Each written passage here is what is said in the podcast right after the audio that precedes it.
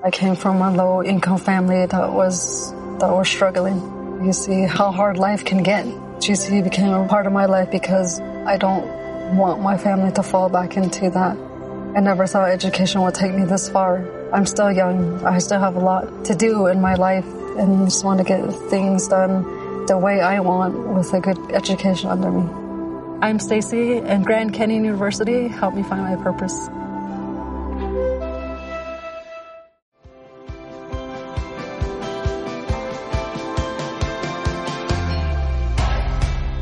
Parteaguas se refiere a esa gran sacudida en tu vida que marca un antes y un después.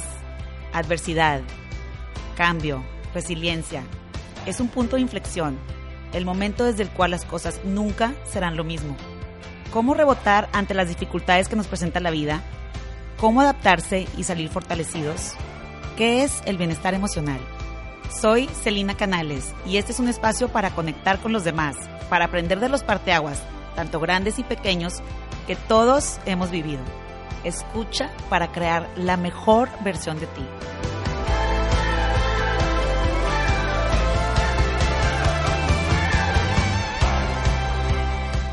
Bienvenidos a un nuevo episodio de Parteaguas. Hoy vamos a tocar un tema diferente.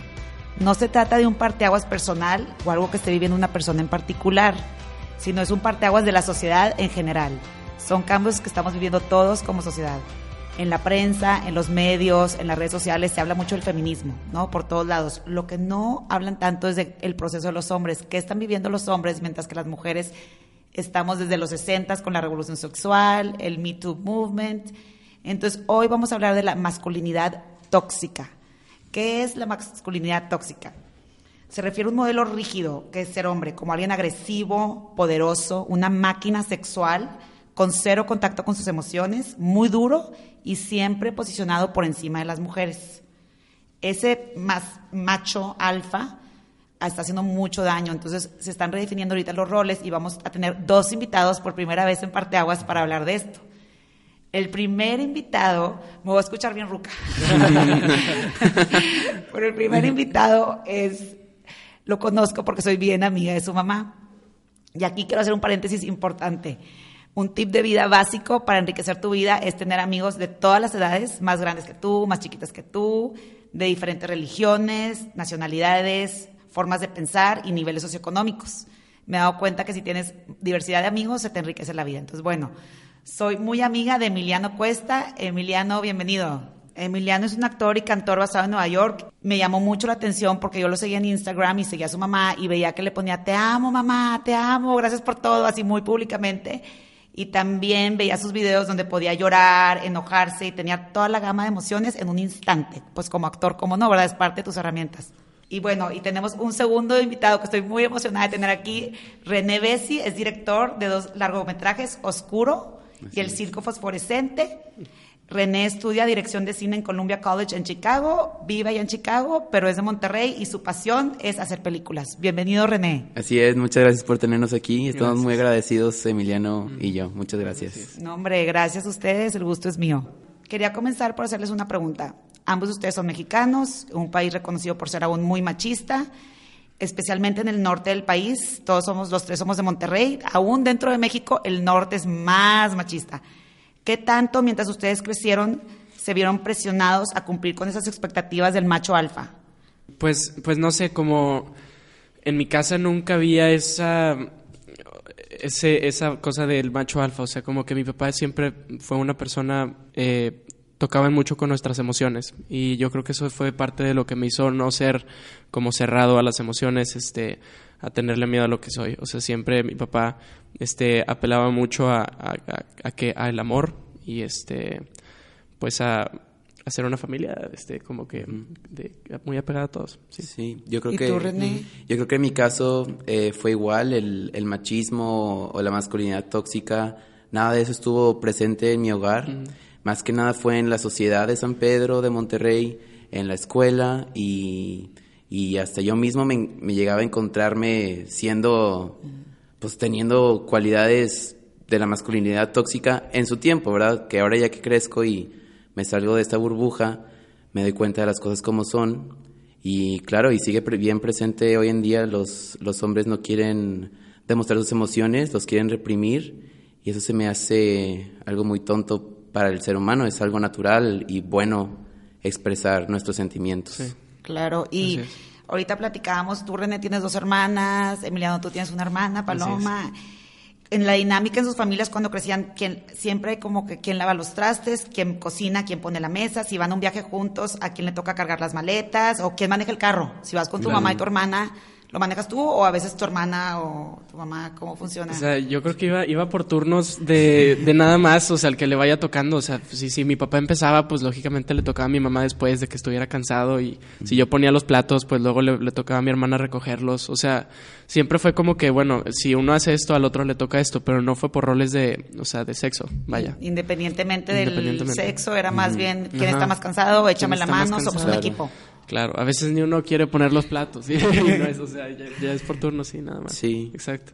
Yo creo que es más como una colaboración entre todos en ambas de nuestras familias, ¿no? Así es. y René, tú decías que a ti sí te tocó a lo mejor de más joven, más chico, que tratabas de cumplir con eso porque era la norma a lo mejor en la escuela entre tus amigos y, y por ejemplo, ¿qué, era lo que sentías que tenías? Sí, muchas veces me, me encontraba hablando de mujeres de nada más porque a, a lo mejor no le gustaba una o porque hacía cosas que no era lo, lo, que nos indicaban que era lo normal, este, pues yo me encontraba criticándolas y, y, cosas así. No directamente, ¿verdad? Pero con mis amigos. Con la bola, como que, ay, bromeando entre todos es parte del... Claro, bromeando entre todos. Y, y ahorita que regreso, y ya, ya son cosas que eliminé de mi vida 100%, veo a mis amigos siguiendo así y siguiendo hablando así de las mujeres y yo la verdad que ya, ya no me dan ni siquiera las ganas de participar.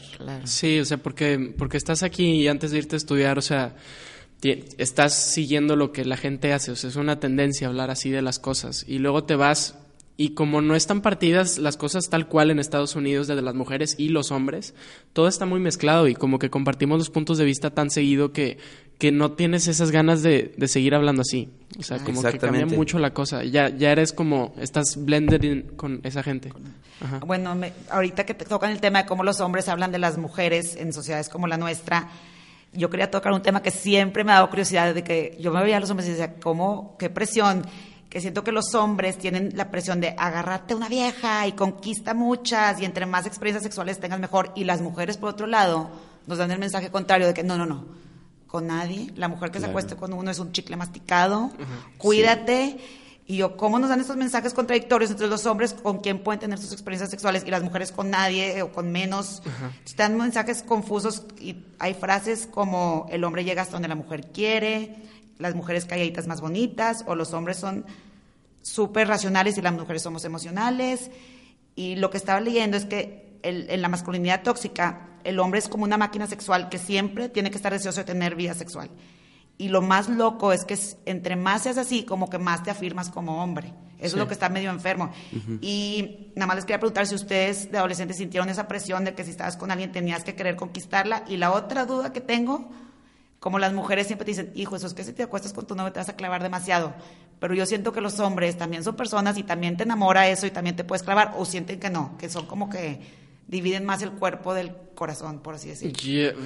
es que, bueno, desde, desde el principio de la pregunta, o sea, yo creo que me gustaría partir con, con que, o sea, si los hombres somos, o sea, nos dicen que entre más mejor y a las mujeres les dicen como que no guardaste el matrimonio, eso puede ser un problema de casa.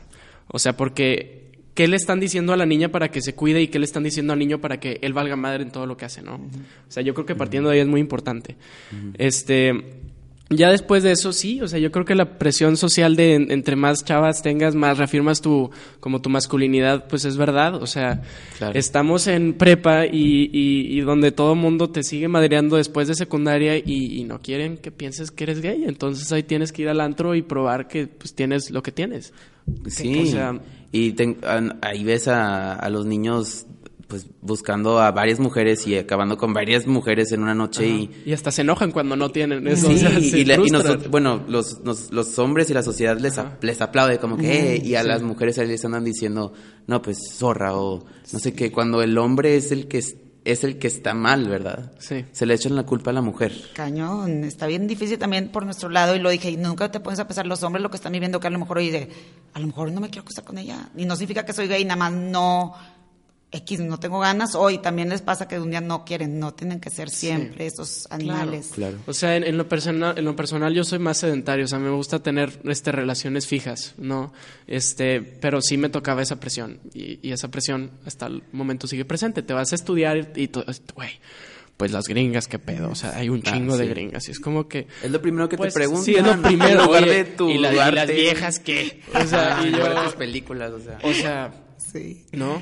Como que hay cosas más importantes de las que hablar. Sí. ¿No? Está cañón y con mujeres mexicanas también está horrible que dices, hijo, eso, mi novio va a ir o mi ex o no sé qué, está con gringas y luego con las mexicanas no se puede. Oye, pues también somos personas, nosotros tenemos el mismo deseo, las mismas ganas de intimidar que otra rusa, sueca, gringa, no sé. Claro. como que ahí tenemos una contradicción bien gacha para ambos sexos, siento. Sí. Tanto los hombres como las mujeres salimos perdiendo en vez de ser todos más abiertos. Claro. Y la pregunta que les decía que si se clavan, también los hombres, o que crees que depende de cada vato, o tipo, si son más fáciles para ustedes separar. A lo mejor está muy íntima la pregunta. No, no, no. O sea, el corazón. El corazón con lo la sexualidad, sexual. Ajá. Porque también yo he visto hombres bien clavados que dicen, ay, está enculado. O tipo pussy whipped en inglés. Pues es que, pues es que la verdad es que me, ha pasado de los dos. O sea, hay veces que que yo, que yo me clavo y, ni siquiera he conocido a la persona en persona. y este, y hay veces que pues me vale madre. O sea, como que hay cierta gente que tiene la facilidad de dejarte clavado y hay gente que, que pues, move on. O sea, no independientemente. Sí, independientemente, yo creo que le pasa a todos. Y al momento de cortar también, o sea, yo pues hay, hay, dos lados, ¿no? De la cosa. Usualmente es que, es que la mujer sufre bastante este, al principio y luego el hombre dice, dice ¿no? Que, que la mujer no la sufre eh, hasta, hasta meses después. Yo creo que eso es falso. o sea, o sea personalmente hablando. o sea, ¿tú, lo sientes luego, Yo lo siento en, como, como en todo el aspecto, de, de toda la gama del momento. Sí. ¿No? Sí, sí, sí. ¿Tú, René, qué piensas? Yo pienso que también es depende de la, persona. Muchas veces es más como, como la conexión que tienes con la otra persona, ¿verdad? En lugar de solo pues, el sexo. este, pero yo creo que sí, a mí sí me pasa que cuando corto, luego, luego es como, no, estoy bien, estoy bien. Sí. Y pasan, no sé, una semana y ahora sí es cuando... Le extrañas. Ajá, así es. Sí, no, definitivamente una semana, sí. Pero yo creo que eso es, no sé, porque soy raro, no, no sé. pero yo creo que eso es muy relativo de lo, de lo que siente uno, sí. O sea, a lo mejor tienen amigos que sí, amigos que no. Depende más de la persona que de si eres hombre o mujer o... Exacto. También tengo amigas y que, que les ha pasado que, ah, estoy bien, estoy bien, y ahí están a la semana. Pero es más, es más eh, normal, o he visto más amigas mías que luego, luego se ponen más tristes. y también hay que decir lo que existen igual mujeres que son X, eso es como comerte una dona, sabe rico, tan tan, bye. Ah, o eh, sea, sí, sí, sí. Al revés también. Así pasa. Sí. Bueno, les quería ahora aprovechar para enseñarles un video que se hizo viral en el 2019 sobre lo que es ser hombre, como ahora hay más campañas a favor de que los hombres sean buenas personas, en contra de ese mensaje de, ay, eres hombre, ponte borracho, habla mal de las mujeres, bullies, golpeense, y creo que hay una tendencia positiva sobre eso y Gillette sacó un anuncio muy, muy padre, pero se hizo muy controversial. En vez de decir, ay, bueno, está padre, se hizo muy controversial. Se los voy a poner para ver su opinión sobre el tema. A ver. Les voy a poner la versión de Gillette España. Ok. En español. A los hombres siempre nos han dicho cómo tenemos que ser. Hay que ser muy hombre, dicen. Y es verdad. Hay que ser muy hombre para admitir que tienes miedo. Para nadar a contracorriente para poner a tu familia por delante de cualquier título. Hay que ser muy hombre para dar visibilidad a los que no la tienen. Para cambiar sin dejar de ser tú mismo. Hay que ser muy hombre para ser una reina. Hay que ser muy hombre para ser tú. Gillette, lo mejor para el hombre. Yo, yo había visto otra versión, ¿no? ¿Qué opinan? ¿Qué opinaron? Me, llamó la atención que hay que ser muy hombre para aceptar que tienes miedo. Hay que ser muy hombre para estar con la familia y poner prioridad a tus hijos. Sí.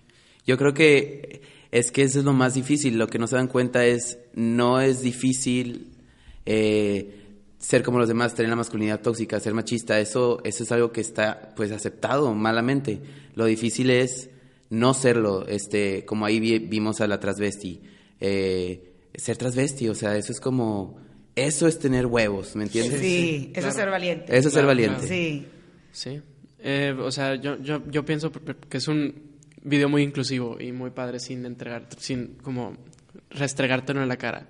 O sea, porque muestra muchos tipos de un hombre sin decir esto es el macho alfa y sin decir, o sea, como, el, como que el end of the spectrum, ¿no? Este, y eso es lo que me gustó. Eh, o sea, que, te lo muestran desde el punto de vista de está el hombre deportivo, pero también está pues la reina. O sea, ¿no? hay muchas formas de ser hombre. Hay muchas formas de ser hombre y, eso está padre. Que no te tienes que encajonar en un sí, sola forma. Claro. Exactamente. Bueno, y ustedes que viven en Nueva York, en Chicago, aquí en la Ciudad de México, en Monterrey, si van en el transporte público, hay dos términos que están de moda desde hace varios años. Uno es mansplaining, que ah. tiene que decir, ay, cuando se hace una junta de trabajo, que los hombres frecuentemente las mujeres les explican como de forma condescendiente, de que no, no, no, así no era, yo te explico, ah. que intervienen en las conversaciones interrumpen a las mujeres por querer explicarles todo, como que somos más inteligentes que ustedes. Y otro término que se puso de moda es manspreading. Sí que el metro, en todos lados, abren las piernas y ocupan el lugar de todo el camión, de todo el metro. Y entonces empezaron campañas en Nueva York, en Japón, Australia y en España. Bueno, y por supuesto en Estados Unidos, por todos Estados Unidos, en contra del manspreading. Había postres en los camiones de que, a ver, por favor, ocupa solo un lugar, sobre todo cuando viene lleno. Y bueno, estaba leyendo sobre el tema y en la Universidad de Berkeley unos estudiantes sacaron un estudio y decían, es que miren, los hombres tienen que abrir las piernas porque eso es atractivo para las mujeres. Eso es como muy masculino y las mujeres con la pierna cruzada se ve femenino. También por simple biología les incomoda cerrar la Exacto. pierna. es lo que están pensando más que todo. Entonces, no sé, no sé qué opinan ustedes cuando van en el transporte público o si les ha pasado de que, hijos, los hombres como que se sienten dueños del, del mundo. Es lo que o sea, no, yo creo que nada más abro las piernas porque está cómodo y no me doy, o sea, yo estoy así ahorita. o sea, yo estoy justo estoy así ahorita, o sea, como que no, o sea, y una amiga me lo estaba en el salón y vaya que en el salón hay espacio y me dijo manspreading y yo, ¿qué es eso? O sea, como que, ok, si hay una línea, entiendo que, o sea, entiendo que sí es una cosa en el metro, pero, pero estoy en un salón de clases y estoy cómodo, ¿no? Pero, pero yo en el metro, o sea, sí respeto, si no hay espacio, obviamente cada quien tiene su línea y hay que respetar. También hay que concientizarse de los espacios. También me he reengañado en el metro porque mi patineta le está tocando el codo a alguien. La gente de Nueva York así es muy sensible en esas cosas. Este, no sé a ti si te haya pasado, pero claro, o sea. Oye, Emiliano, pero qué grueso que ya te tocó que una chat dijo, hey, estás más sí, pero también extra sensible tampoco se trata de eso. no se estoy en mi escritorio normal. O sea, exactamente. Claro. O sea, en el metro lo entiendo, porque si, si, si es rush hour, pues obviamente no quieres que ni, te toquen. Estás regresando del trabajo y nadie que ni te hable, ¿no? Y menos si te toquen, pero sí, lo entiendo.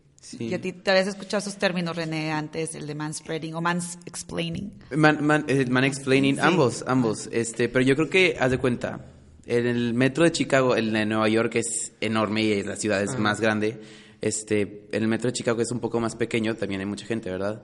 Pero sí noto que, que las los hombres sí, se, el, los que se suben son como que, ay, yo mando aquí y no sé qué, y las mujeres siempre están así como que, pues con miedo, porque pues han pasado muchos casos de acosos y también a hombres, o sea, es lo peor de todo, que no es, es a todos el acoso sexual. Sí, no es horrible. La última vez sí me pasó en el metro, había un, un homeless, este, o sea, se, estaba claramente drogado, pero estaba haciendo muchas cosas locas en el metro y había, se sentó una chava solita y él se sentó a empezarle a platicar y, y luego la chava se para y yo le grito al homeless, hey, o sea, como ah, que, oye, o sea, pero porque la gente de Nueva York no hace nada. Y, no es porque... El, homeless le estaba siguiendo, como que... Le empezó a seguir. Ah, qué miedo. Se salió del metro y se paró todavía a seguirla, pero, o sea, la gente en Nueva York no hace nada. O sea, ya me estoy desviando del tema, pero. pero qué bueno que Pero sí, o sea, porque es que en verdad, o sea, sé como que aquí no se me haría algo correcto. Alguien tomaría cartas en el asunto,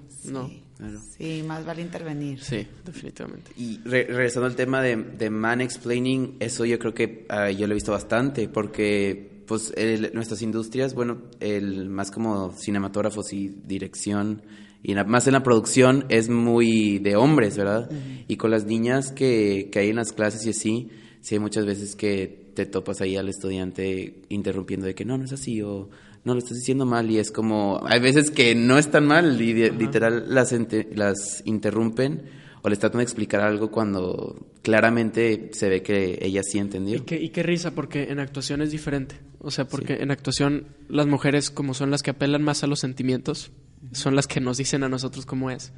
Y eso está muy interesante. Qué interesante. es una, un contraste de los artes muy distinto. Es lo que te iba a decir, a lo mejor es muy diferente en actuación a la producción, ¿verdad? Sí, definitivamente. O sea, pero ya pues alguien no te puede decir cómo sientes, vaya. definitivamente hay mucho más directores de cine hombres que mujeres, ¿verdad? Definitivamente. no se cierra ese gap. Ves, a Actors Roundtable o Directors Roundtable y sigue habiendo una mujer alrededor de cinco hombres. Qué y eso es cañón y a las y a los actores cuando son mujeres les pagan menos bueno te he un debate que les paguen igual. sí pues en Hollywood en Hollywood bastante entonces sí hay mucho ahí trabajo por, por hacer. Claro, a mí lo que se me hizo bien interesante que el término de mansplaining empezó porque una chava estaba haciendo una fiesta en un cóctel hablando de no sé ni qué tema y un hombre le interrumpe de que no, no, no, tú no lo tienes mal. Este libro que leí sabe todo de este tema y el libro lo habría escrito ella. Entonces dijo, a ver, yo soy la autora del libro, ya no me... Espérame. Ese es un ejemplo cañón de Y de ahí eso. salió el tema. Sí. Pues sí. A mí la verdad lo de manspreading no, no me he dado cuenta que me suceda, pero sí lo de manspreading sí. Pero ahora sacaron un término para como contradecir eso y dicen she-banging, que las mujeres que traen bolsas gigantes también ocupan dos espacios. Total, ah.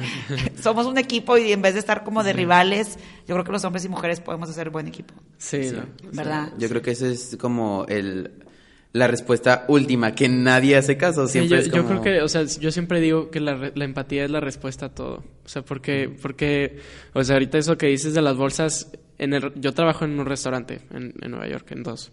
Y, y pues si, si le doy una mesa a una, a una mujer, o sea, dos mujeres para dos personas, pues van a abarcar también la otra mesa con sus bolsas, ¿no? Y ahí les tengo que intervenir, pero al igual de como un hombre no, o sea, una mujer no quiere ser tocada por la rodilla de un hombre, un hombre tampoco quiere ser abarcado por la bolsa de una mujer. Entonces ahí ya es cuestión de ponernos en los zapatos de la gente, que es lo más importante, y saber qué es lo que está sintiendo esa persona en ese momento. Y no solo en cuestión de su vida, sino en cuestión de la sociedad. O sea, hay muchas cosas que escuchamos del día a día y nos afectan, querramos o no, en cómo vemos a la gente. O sea, si, si en, después de 9-11 empezamos a ver a los, a los muslims de, cierta manera, eso cambió mucho como los veíamos.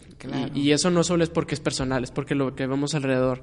Ahora, tenemos que estar conscientes de lo que está pasando en la sociedad para también estar conscientes de lo que siente esa persona yo creo. Y ahí es donde está la empatía, ¿no? Me encanta lo que dices de que al final es empatía de un ser humano a otro, independientemente si es mujer, hombre, musulmán, no musulmán. La empatía es la clave de todo. Y así como los hombres abren las piernas, nosotras invadimos con nuestras bolsas y no somos rivales, somos equipo, hombre exacto, Exacto, Y hablando de esto, estaba yo, me encontré unos datos súper duros, espeluznantes, que me impactaron, porque creo que tanto estamos enfocados en el feminismo que a veces nos olvida que los hombres también batallan eh, encontré que el 79% de todas las víctimas de homicidio a nivel mundial son hombres, según la Oficina de las Naciones Unidas contra la Droga y el Delito. O sea, el 79% de la gente que matan son hombres. Y luego el 80% de las personas que se mueren por suicidio son hombres también, de acuerdo a la Organización Mundial de Salud.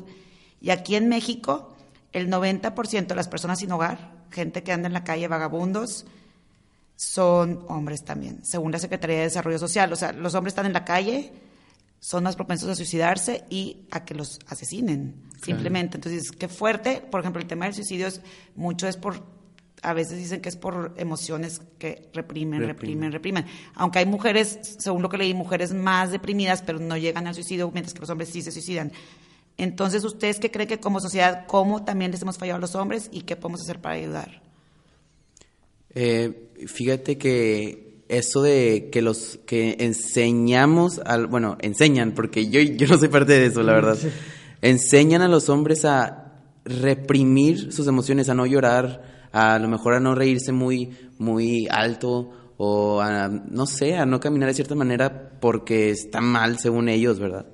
Esas cosas yo creo que llegan a, a causarte depresión, porque como te digo, es algo normal del ser humano, es algo que lo sacas y es humano, o sea, te, estás expresando, no es nada malo. Claro. Y al momento de forzosamente meterle al niño, no hagas esto, no hagas esto, tal, tal. Los niños no lloran desde chiquito, no lloras, no seas marica. Exacto, este, exacto. Eso, todo reprimido, al final a largo plazo yo creo que sí afecta a nuestro, a nuestro ser, ¿verdad? Porque es algo natural y de, forzosamente hacer que no, no lo saquen, te digo, es, yo creo que eso es lo que llega a la depresión y pues lástimamente el suicidio, como dices tú, eso es hecho del del suicidio que cuánto del 49%. Está, cañón, el 80%. 80%, 80%. es demasiado. El 80% de los que se suicidan son hombres y 20% mujeres. Pero sí, o sea, no, eso, no está horrible. Claro, horrible. Pero eso no solo viene, o sea, de, del no llorar, o sea, vaya, yo lloraba, o sea, a mí me bulleaban bastante en o sea, en primaria y antes de eso, o sea, yo toda mi vida he sido bulleado hasta secundaria, hasta que pasé a prepa, yo creo. Y igual. Igual. Igual. ¿Por qué creen que los bulleaban? Porque nos expresábamos y no teníamos miedo de. O sea. Y eso no era como que no cumplías con la norma de los demás. Mm, exacto. O sea, yo cantaba enfrente de mi salón desde que estoy en kinder. O sea, en prepri. O sea, yo canto Juanes. La, o sea, yo me acuerdo cuando iba a pasar a primaria me paré a cantar este, la camisa negra enfrente de todo y, ahí no me estaban bulleando por cantar, pero apenas paso a primaria y empiezo a cantar Naked Brothers Band y me empiezan a gustar los Jonas Brothers porque cantan bien. o sea, no, y pues estás en primaria aparte. en primaria, o sea, y, y, la gente te empieza a cuestionar, o sea, de que, oye, que tú que eres gay, o sea, y aparte ni siquiera, o sea, creo que no están conscientes de nada, aparte para molestarte sobre eso. Y, y llegas a tu casa y te apoyan tanto en que cantas bien, porque es un talento que se tiene que sacar adelante. Y dices, pues, ¿dónde está mal la cosa? O sea, ¿por qué? ¿Qué le están enseñando a esos niños en sus casas? Que no, que no pueden sacar un, un talento artístico, porque el arte es empatía, o sea, volvemos a eso. O sea, y como si el arte fuera solo de, hombres y gays, o, sea, o de mujeres, perdón. O sea, el arte solo es exclusivo para cierto género. eso no es verdad. Si cantas y bailas. Ajá.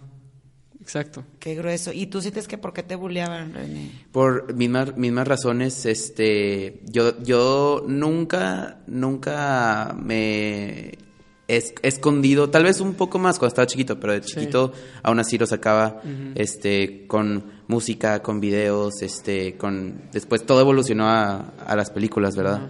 Pero estuvo gacho cuando hice un video de música este, todo, todo se hizo viral y todo Monterrey, literal, todo San Pedro. Lo buleaban, pero todo San Pedro. Me empezaron a decir cosas bien, bien feas de que muerte y, y mamás también me decían cosas satánico, en la escuela me decían satánico. ¿Por qué? ¿Porque hiciste un video de música? Eh, es que yo, sí, yo siempre he sido muy expresivo, ese, yo todo lo hago muy artístico y todo tiene un significado. Y eso, regresamos al arte que siempre ha sido muy controversial con la iglesia. Toda la, toda la historia del arte siempre ha tenido un pique con la iglesia. La iglesia y con el arte, mejor dicho, porque el, arte solo es una expresión, no es insultar. Claro, claro. Y la iglesia insulta, ¿verdad? Digo, perdón si insulto a alguien, pero digo, yo ya viví por esto. Me, muchos, muchos maestros y sacerdotes me decían que dejara de hacer eso porque no tenía futuro y que debería hacer videos para la iglesia padres, o sea, padres, le dijeron personalmente que los dejara de hacer. A, un niño de 15 años. A un niño de 15 años, suprimir tu modo, o sea, tu, tu lado artístico. Algo, algo que no es malo, es nada más estoy haciendo este arte es una y expresión. estoy expresando. O sea, yo hasta me acuerdo, en el primer año de prepa no me, no me quise meter a la hora del bachi, del bachillerato náhuatl porque todavía seguía con eso de, híjole, si me pongo a cantar, o sea, me van a molestar, o sea, me van a empezar a decir que qué gay, que cantas, que te expresas. Y, el segundo año me metieron a la fuerza. Yo todavía, no sé si hubiera ido, me, hubiera ido a estudiar actuación. Y te metieron a la fuerza, o sea, dentro del bache al mismo tiempo si querían que estuvieras. Un amigo sabía que yo cantaba, ah. este, o sea, Santiago, Santiago Nader, le agradezco, muchas gracias. Este, me, me, forzosamente me metió a la lista de, para audicionar. Y dije, pues ya si voy a audicionar, pues voy a audicionar. Entonces quedé y la obra fue un éxito y descubrí que en vez de que la gente me estuviera molestando, me estaban felicitando más ya en nivel prepa a lo mejor ya. Ya a nivel prepa. Y eso, o sea, porque ya en verdad la gente está descubriendo qué quieren hacer. Y yo creo que eso fue antes de que hubiera un auge artístico en Monterrey, porque ahorita está viendo, yo creo que está viendo mucho eso, que me da mucho gusto, pero sí está viendo un auge de que mucha gente quiere, tiene En las generaciones más chicas. Sí, en nuestra generación es como que quieren ser artistas.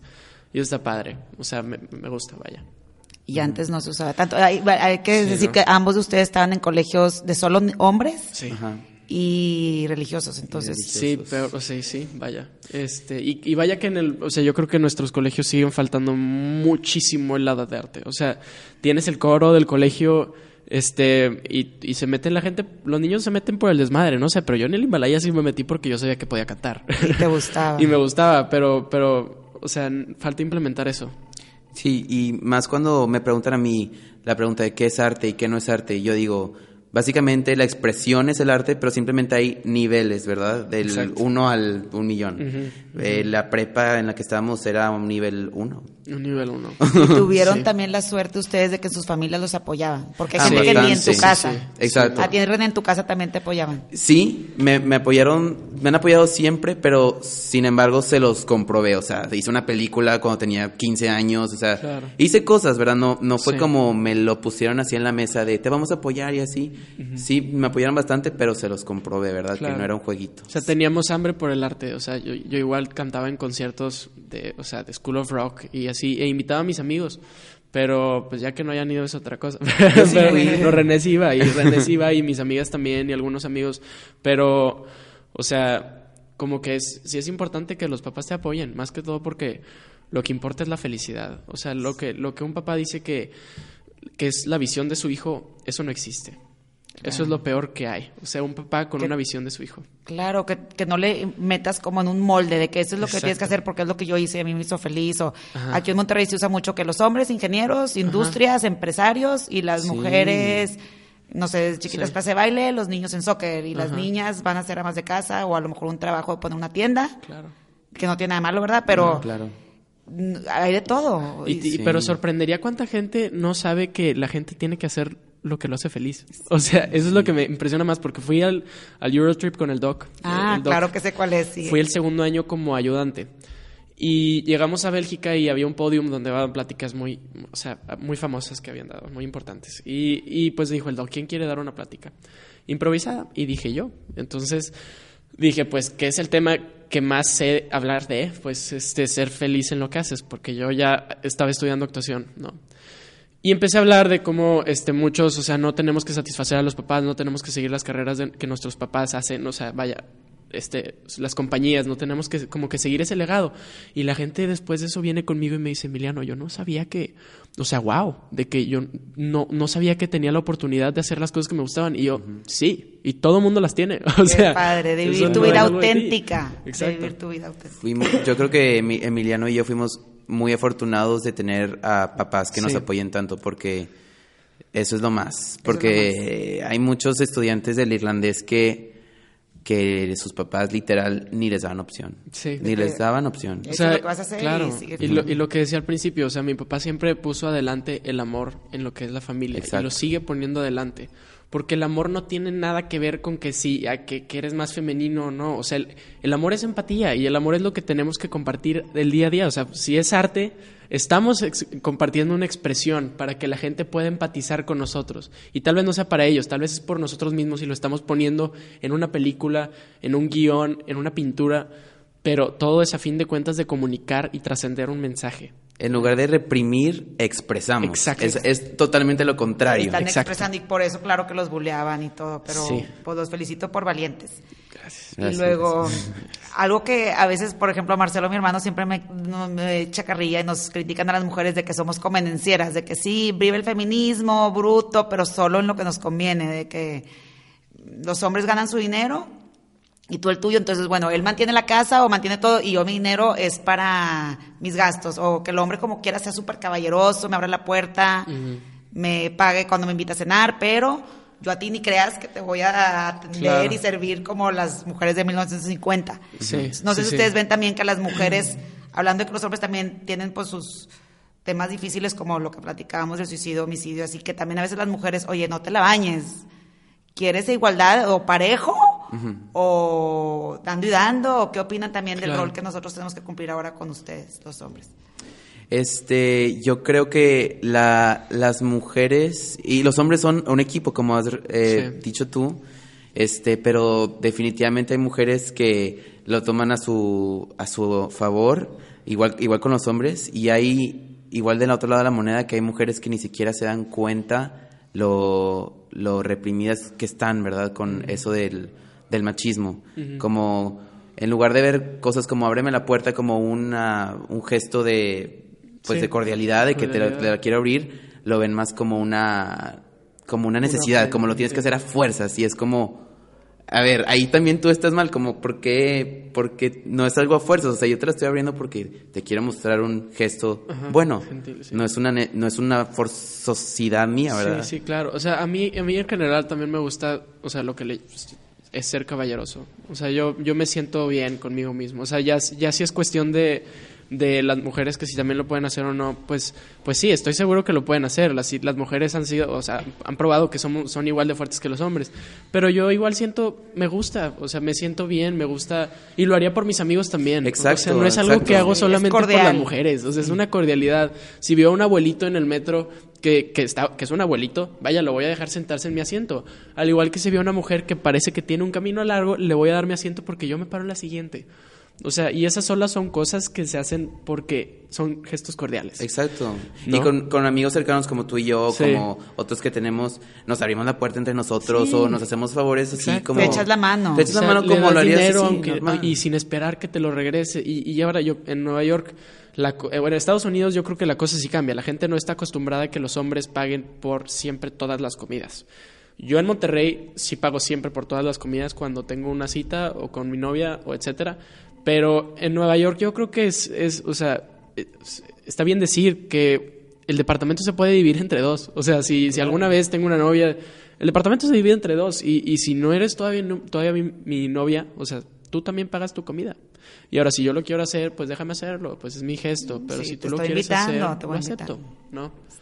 Como un gesto en lugar de como una necesidad. Exacto, exacto eso que dices, Emiliano, a mí me, pasaba también que yo estudié mi maestría en Nueva York. Me acuerdo que me invitaba a salir, no sé, un europeo y te sientes como incómoda. Chin, pago, no pago, me ofrezco. O estás acostumbrada a que te paguen y luego, bueno, ahora yo pago o que él me pague. Sí, estamos, por eso les digo que es un parteaguas que nos está tocando a nosotros vivir esos cambios, mm. sobre todo en otros países. No sé si aquí en Monterrey todavía, la verdad, si te invita un chavo, la expectativa es que él pague. Sí. Y hablando de eso, ahorita que decías que, que Emiliano, que en el metro ayudaste a una chava que como lo estaba siguiendo mm. un... Un vagabundo. Un vagabundo. y que le dice, hey, yo también digo, a ver, también como mujer a veces está padre si yo estoy con mi esposo en mi casa y escucho un ruido, quiero un hombre que se pare y cheque. No que me diga, ay, vete tú a checar o mi papá lo quiero ver como un héroe. Entonces, por otro lado, también queremos que los hombres sean hombres y que sean el protector. Entonces, sí está padre también. Somos diferentes al final de cuentas. Pero, pero qué interesante porque o sea, ahorita que dices eso me acuerdo de una anécdota de cuando, o sea, mis abuelitos ya, ya se habían divorciado, ¿no? Este, pero, y, y hubo una vez que escucharon ruidos en la casa y pues no había el hombre de la casa. Pero ahí estaba mi abuelita y, y, agarró su raqueta y se metió al cuarto donde estaba el ruido y empieza a hacerle así y se mete otra vez. Y se sale y se mete, y se sale y se mete. Pero porque, o sea, ella pues tomó ese rol de defender la casa, pero no, como que no estaba preparado para esa situación, vaya, ¿no? Exacto. Este, pero sí, me recuerda esa anécdota. Es que sí, pues sí, a veces sí necesitamos, por eso somos yin y yang, los dos, hombre y mujer, te complementas, o si te, vives sola y te estás poniendo un vestido, pues que el hombre te sube el zipper, está padre, y tú como mujer le echas la mano. Ajá. O sea, eso está muy bonito, que, que de cierto punto sí estamos buscando, o sea, como que con, con esto sí estamos buscando igualdad, igualdad pero, pero al mismo tiempo sí hay que saber que somos un yin y yang. Es que sí, al final del día sí somos diferentes, sí. pero no, no tenemos que eh, decir que nuestras oportunidades tienen que ser diferentes. eso, exacto. Exactamente. Somos diferentes, pero no uno es mejor que otro, vale más, o sea, en igualdad de oportunidades. Y, se han probado las cosas, eso es lo padre. Se han probado las cosas. Bueno, y cuando preparaba la entrevista me acordé, yo tengo a Gus, mi hijo con síndrome de Down, que está en Kinder 3, ahorita cursando Kinder 3, y veo que a mí me ha sorprendido en lo personal mucho, porque yo sí tenía la verdad la imagen de que los hombres, águale, te pueden poner el cuerno, águale, se acuestan con todos, siempre tenía como esa, como, ay, los hombres borrachos, cierto como miedo de que, hijo, eso no te vayan a lastimar. Y ahora que veo a los niños en mi hijo y que estoy conociendo a niños de 5 y 6 años, y como Agustín no me, da, me matan de la ternura unos niños cochitas de cinco años que son los más tiernos, lo más dulces, los más incluyentes de que Gus vente y juegan y pintan y vienen a mi casa a jugar. Y luego veo niñas como que siento que asociamos, a ver, tomadores de riesgos, deportistas, aventureros son los hombres y las niñas son dulces, sentimentales, delicadas. Pero yo veo que en los niños, en la infancia, tiene más que ver, no, no existe, es más como con carácter o personalidad que con niños y niñas. hay niñas súper locas, advertidas, que se avientan, que están llenas de lodos, como hay niños que no les gusta enlodarse. Creo que es más personalidad y carácter que si eres niño o niña, pero luego sí en la adolescencia, o no sé en qué momento, ya, te encajonas los roles y los hombres no son tan, ay, cochita, pero sí hay hombres tiernos o como abuelitos tiernos, no sé. ¿Qué creen que sucede en esa adolescencia o cuándo se da ese cambio de, como que nos empiezan ya a encajonar a cada quien mm. con un cierto rol? Este, pues yo creo que la, en sí la sociedad como que nos encajona desde el principio y, y, los papás toman obviamente un rol muy importante en todo eso, pero yo creo que sí, si nos vamos formando por una sociedad que es así, eventualmente a eso vamos a llegar. Sí, yo, yo tengo dos sobrinitos eh, de cuatro años eh, son cuates, uno es niña y uno es niño. Ah, wow. Entonces los, los, analizo mucho, ¿verdad? Porque como dices tú, que a qué momento es cuando ya es así, se dividen, ¿verdad? Y como dices tú, mi, mi sobrino que es hombre, este, él, es muy dulce, es, muy bueno, o sea, tiene esas, esas características que tú me estás diciendo que veías Qué buen corazón, como muy noble. Y es niño, y luego ves características en, en mi sobrina que son como más eh, fuerte y cosas así, pero al mismo tiempo es como es porque están chiquitos, ¿verdad? Y no no no importa eso. Como que están intocados, o sea, por, por la sociedad, eso, es lo que voy. Y los prejuicios que tenemos nosotros de que lo que debe hacer un hombre. No existen. Sí. Sin embargo, también hay cosas como hace cuenta a mi sobrino le gustan mucho los carros y a mi sobrinita le gustan mucho las muñecas, pero no es algo que les inculcamos, es algo que nada más simplemente pues, sí, vaya, o sea, yo jugaba a las Barbies con mi hermana de chiquito.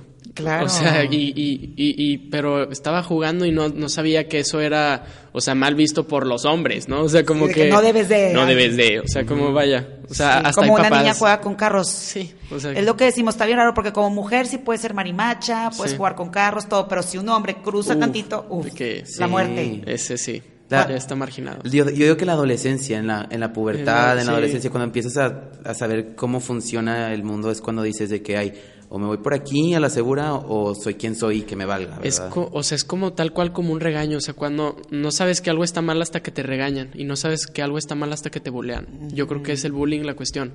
O sea, cuando alguien te bulea por ser tú mismo, ahí es cuando uno empieza a reprimir todo. Y toma valentía lo que han hecho ustedes de ser auténticamente ustedes, a pesar del bullying, que en esas edades es bien difícil porque quieres pertenecer al grupo y sí, o sea, yo creo que ya llega un punto, vaya, a mí sí me seguía importando lo que decían, bueno, siempre me sigue importando, no puedo decir que estoy excelto de eso, pero... pero ahora te fijas quiénes son las personas, Claro, y o sea, en verdad, o sea, ¿qué tanto me importa su opinión? Ah, decías hace ratito que hay chismes. Sí, hay chismes y... ¿De chismes de qué? ¿De qué te dicen? Ay, pues una vez me dijeron la estupidez más grande, o sea, de que, oye, Emiliano, pues eh, además quería checar contigo, pero me dijeron que te vieron en un bar gay. y, yo, ah, pues que, pues yo estaba en Nueva York, o sea, no sé cuándo me vieron, vaya, pero pues qué bien. Y, y luego, ahorita, vaya, estoy haciendo una, o sea, bueno, audicioné para una serie en Netflix México. Y este y cuando me llegó la propuesta del personaje, el callback, este, que lo hice, el personaje es afeminado y, y dice, es gay. Y dije, wow, este, hablé hasta con René. Le dije, René, o sea, esto puede ser un typecast y me pueden empezar, si hago el papel muy bien, en dado caso que me lo den, este, me pueden empezar a typecast como gay.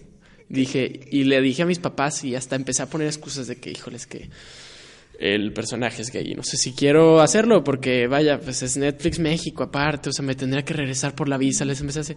Y luego dije, es Netflix México. O sea, y San Pedro los que me juzgan es esto, o sea, no es una nada. Exacto. O sea, a los que a los que me importan mi opinión, o sea, de los que me importan la opinión son los cuento con los dedos de las manos. O sea, de los demás no, no aportan, o sea, no, no deberían de ocupar espacio en mi mente siquiera. Y limitarte de cumplir un sueño. Limitarme de cumplir un sueño, o sea, para, en fin de cuentas lo que estoy haciendo es actuación, o sea, estoy pretendiendo ser alguien más con la extensión de mí mismo. Entonces, o sea, ¿por qué me debería de importar si alguien dice, oh, es que Emiliano, si está haciendo un personaje que es afeminado y gay, posiblemente él también es gay. o, que, te pongan una escena así que digas, hijo, eso qué difícil actuarla, no sé. Sí, o sea, vaya, Ajá, exacto. O sea, esas ya son cosas que es, que es actuación. O sea, me han tocado papeles de todo, me han tocado papeles racistas. Ahorita estoy, ahorita de hecho, para este tema, pues, si lo queremos sacar al rato, o sea, tengo una obra de teatro donde se llama Is There Such Thing as True Love?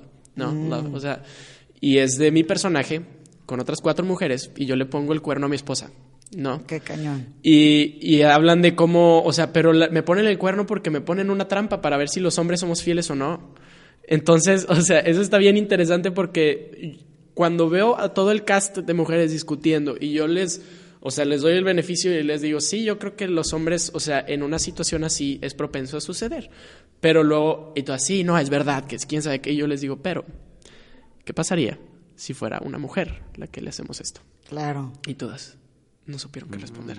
Es diferente. Porque es diferente. O sea, y, y, esas ya son cuestiones. O sea, ya por eso es lo mismo, ¿no? No, pues está cañón lo que dices de tomar esa valentía de hacer tu rol y cumplir tu sueño independientemente de lo que piensen los demás, pero sí, pues sí genera rumores, eso por supuesto. Y, claro. Y, y, y eso, es, eso es la valentía que está tomando Emiliano de, ah, está haciendo algo, algo increíble. O sea, está diciendo por una serie de Netflix que si, el, si te lo dan a ti o el, o el actor que se lo den o lo que pase, está representando a una, a una minoría que necesita representación en México. Qué padre. Claro. Es como... esa es la valentía, ¿no? Esa es, la valentía y cumplir tu sueño independientemente de lo que piensen los demás, porque es un trabajo muy público lo que ustedes hacen al sí. final. Sí, sí, sí. No es como que estás en un cubículo atrás de una empresa, nadie sabe qué estás haciendo. Claro. gente se entera. Ajá. O sea, aparte, aparte cómo es, o sea, cómo es chistoso cuando la gente te juzga cuando todavía no está haciendo algo, pero cuando ya está haciendo algo que está, o sea, ya está en las charts. Ahí dice, wow. O sea, Jake Gyllenhaal, Brokeback Mountain. Sí. La película más gay que he visto en mi vida. Pero es increíble. Pero es increíble. Su actuación no es, digamos, o sea, como femenina. Su actuación son, son, son cowboys. O sea, son... Y, y, y aún así son los más gays de todo ese lugar. Qué impresión. O sea sí, pero una vez que llegas, que cruzas esa línea, como dices, si ya llegas al éxito, la gente ya no te puede juzgar porque al revés te, ven admirable, wow, qué padre. O sea, sí, y, en verdad, o sea, aparte, aparte el valor de ellos de tomar esos papeles, o sea, eso sí está muy cañón. Y eso fue antes de toda la revolución, eso fue en el 2001. sí, o sea, ni siquiera había fuzz de todo sí, me acuerdo. Exacto. Y bueno, ¿cómo viven ustedes, cómo creen que se vive una masculinidad sana en el 2020? Mm, yo pienso que volvemos a lo mismo y que me encanta hablar de esto y es la empatía. O sea, una vez que podamos entender este, lo que siente una persona, se arreglan todos los problemas. Eso es todo. O sea, cuando... Y también, y también es, que, es que es tan fácil como hacer tu parte en este mundo. Y suena tan difícil, o sea, suena tan difícil, pero, o sea, suena tan fácil, pero no lo es. O sea, vaya, eso suena contradictorio, pero cuando una persona elige hacer el mal es porque es lo más fácil de hacer. Y cuando una persona elige hacer lo que va por el camino del amor, eso es muy difícil. O sea, tan, tan fácil es juzgar a una persona, pero tan difícil es como empatizar con ella y ponerte en tus zapatos y dice, no, es que yo, si fuera esa persona, yo jamás haría eso. Pero no, hermano, si tú fueras esa persona y estuvieras en los zapatos de esa persona y hubieras crecido con como esa persona, serías lo que es esa persona y harías lo que es esa persona. Entonces, en el momento en que todos tengamos empatía y sepamos sentir lo que la otra persona siente es cuando los problemas se deshacen y empieza por uno mismo. Me encanta, me encanta eso que dices. Totalmente tienes la razón. Todo al final está en la empatía. Y qué difícil es, ponerte en el zapato realmente de alguien más. No sabemos. Es difícil. no sabemos lo que ha vivido el otro. y hasta a veces te sientes como, no quieres ser el aburrido de la fiesta. O sea, como que, o sea, la última vez estaba igual en mi restaurante en la pequeña Italia y este, y había un, un hombre negro este, gritando, yo soy italiano y ustedes no son, aquí ya no hay italianos. Y yo dije, bueno, pues una está drogado, otra está loco. ¿no? Pero dije, bueno, le dije, ¿qué onda? Buenos días. Y se tranquilizó. Me dice, y le dije, ¿cómo estás? Y me empezó a decir, no, perdón, es que tengo esquizofrenia. Y escucho voces. Y hoy Jesús me dijo que yo viniera aquí a, hacer, a, tocar música. Y yo, ah, pues qué bien. O sea, pues qué bueno que sigas lo que amas. Empecé a hablar con él, pero horas y horas. Y luego después de eso, los del otro restaurante frente de mí me se empezaron a burlar de él. O sea, ya se fue y, me dijeron, ah, está loco. Y les digo, oigan, es que tiene esquizofrenia. Claro, tiene y dicen, ah, o sea, pero como que eh, pero te sientes el aburrido de la fiesta a veces. Sí, pero sí, de que lo estás regañando, pero al final los haces ver como un ser humano a otro, de un ser humano a otro. Exacto. A lo mejor él se sintió bien de que tú lo viste. Sí. No nada más viste al loco, viste a una persona que está ahí, su alma, todo. Exacto. Así es. O sea, por eso es muy importante. Yo creo que o sea, no, no, tienes que, no tienes que apagar la fiesta ni nada, pero si todos estamos en el mismo canal, yo creo que pues sería mucho más fácil. Qué padre. Totalmente de acuerdo. ¿Y tú qué piensas de la masculinidad sana en el 2020? ¿Cómo sería? Yo eh, concuerdo mucho con lo que dice Emiliano, la empatía, y también con, eh, digo yo que un hombre tiene que ser bueno, con que trate con las personas con respeto, con empatía y con amor, o sea, muchas veces reprimimos eso que el hombre no enseñe el amar a las personas, no nada más como a tu pareja, ¿verdad? Sino amar a amo como amo Emiliano, como amigo, como actor, como compañero.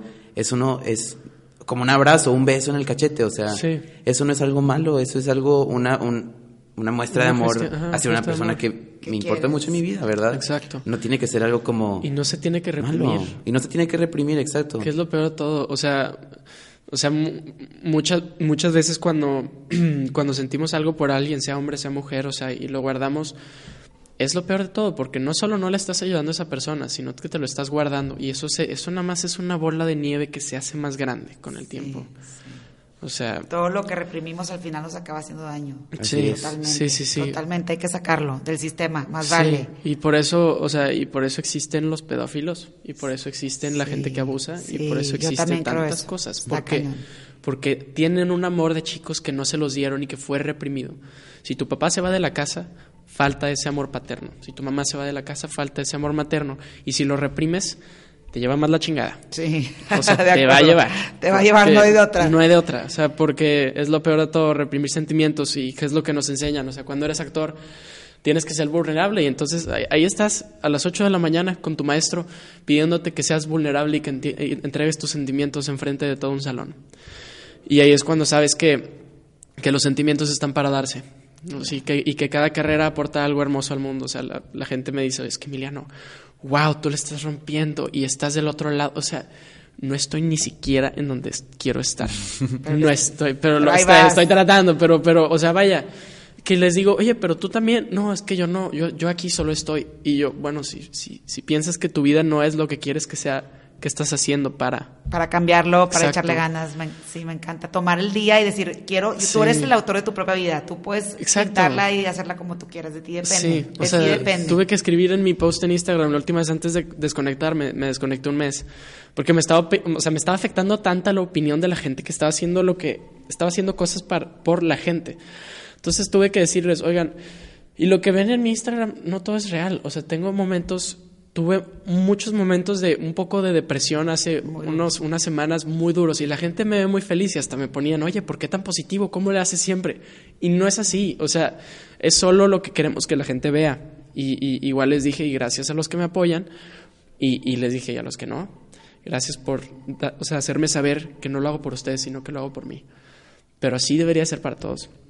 O sea, no porque nuestra carrera sea diferente, es porque, o sea, la estamos rompiendo. O sea, sí es difícil ah, tomar el paso para hacerla, pero también es difícil tú, como un arquitecto, tomar el siguiente paso para ser el mejor arquitecto que puedes ser.